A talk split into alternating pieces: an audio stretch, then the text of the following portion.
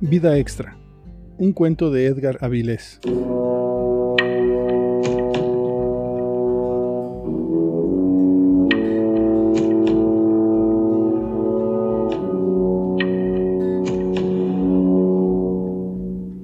Pasco, al terminar la jornada de compraventa de videojuegos en su puesto del mercado, siente el cansancio podrido en cada hueso. No fue un buen día. No podrá comprarse ni un gramo. A causa de la muleta y la gordura, recorre las calles lentamente. Su mirada se pierde entre algún mal recuerdo y las grietas de la acera. La desvencijada puerta de su cuarto de vecindad chilla al ser abierta.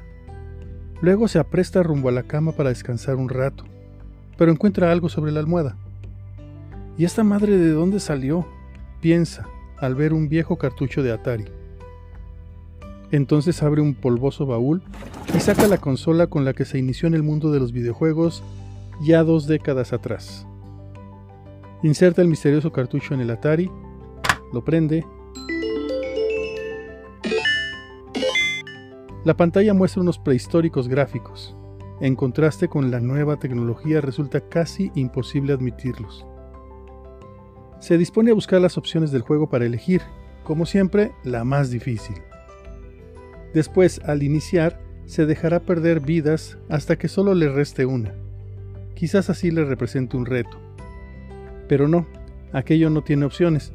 En el centro de la pantalla aparece la única alternativa bajo el título Pac-Man come culpas. Iniciar juego. Pac-Man, controlado por manos expertas, comienza a comer todos los bloques que están a su paso. A la par, cada vez que come alguna frutilla aparece en la pantalla la nota. Tienes más carácter. Y al hacer lo mismo a los fantasmas, previa ingestión de una pastilla de poder, se lee. Enfrentas tus miedos. ¡Qué versión tan extraña! Al finalizar la primera fase aparece un trofeo de color amarillo intenso y al pie la siguiente nota. No le gritaste a tu madre por teléfono que la deseabas muerta. Paco se frota con frenesí los ojos. Aquello fue justamente lo que dijo dos semanas atrás. ¿Qué pitos pasa?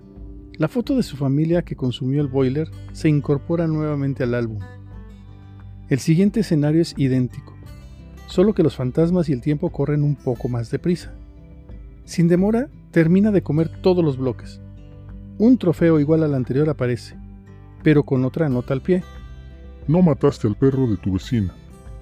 Mientras lee, sus ojos intentan salirse de sus cuencas. Él envenenó a ese animal unos meses atrás, por lo que tuvo muchos problemas con los vecinos. Un ladrido se escucha cercano. Al pie del tercer trofeo, Dos años atrás no te subiste en esa motocicleta. Sin darse cuenta se incorpora del sillón sin necesidad de la muleta. Al pie del cuarto trofeo, No caíste en la depresión que te obligó a comer hasta deformar tu cuerpo. La ropa de pronto le escurre, ridículamente holgada. Al pie del quinto trofeo, No inhalaste el polvo blanco que te ofrecieron hace seis años. las manchas de sangre en su almohada desaparecen. Al pie del sexto trofeo, En la secundaria no te hiciste amigo del macizo. el tatuaje que se hizo en el reformatorio se borra junto con los navajazos en la cara y el abdomen. Al pie del octavo trofeo, Llegaste justo a tiempo. No quedaste afuera del estreno de Superman 3. una sonrisa infantil se dibuja en sus facciones. Al concluir la novena fase, como exclusivo trofeo, un largo párrafo. Comprueba que no es una mentira. Háblale a tu madre, sal y date cuenta que el perro aún vive. No sientes el cosquilleo en la nariz y paladar que te pide cocaína. Asómate al espejo, ya no eres un descomunal gordo. El tendón de tu pierna no está hecho un amasijo. No hay marcas en tu cara y abdomen. Tienes una casa y alguien te espera en ella. Marca el teléfono que encabeza la agenda. Eres ingeniero e inicias una maestría. Hay una cuenta en el banco a tu nombre. Eres lo que has envidiado, lo que siempre has llamado un triunfador. Los pasajes que te forjó mal el destino y tus errores decisivos están borrados. Sin embargo, el juego se gana hasta superar la fase 15. Solo entonces todo esto será en verdad parte de tu vida. Pasco, como autómata, sigue al pie de la letra los mandatos, El agua fría del lavabo lo convence de que no está inmerso en un sueño. Sabe que hace mucho que ningún juego se le dificulta. De hecho, Pac-Man Come Culpas le resulta bastante sencillo, en comparación con otros. Con esa seguridad vuelve a sentarse. Un contador en la pantalla señala que ya solo restan 5 segundos para que pueda continuar parchando su pasado. No hay forma de que pierda, grita y un látigo de electricidad recorre su columna. Tengo una segunda oportunidad en esta pinche vida. Mira hacia arriba y da gracias a alguien.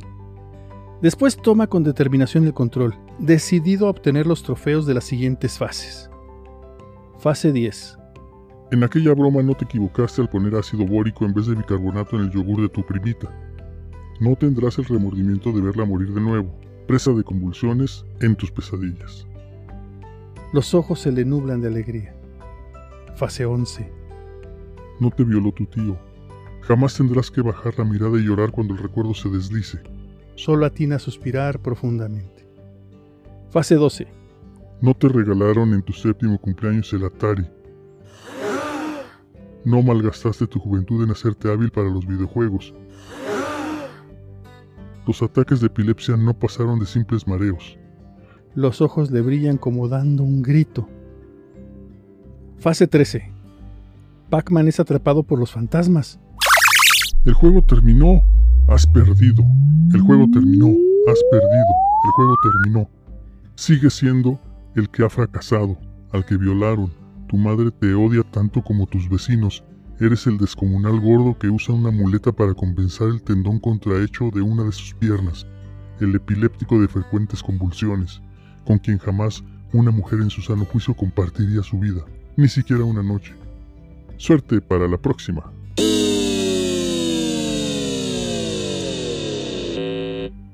El dolor en la pierna regresa, su cuerpo vuelve a engordar, su autoestima se desmorona, el teléfono en la agenda desaparece, cocaína, necesita cocaína. Maldita mierda, grita mientras arroja el control y se muerde el labio inferior. Paco, desesperado y con la cara abotagada de llanto, resetea el Atari y lo intenta de nuevo.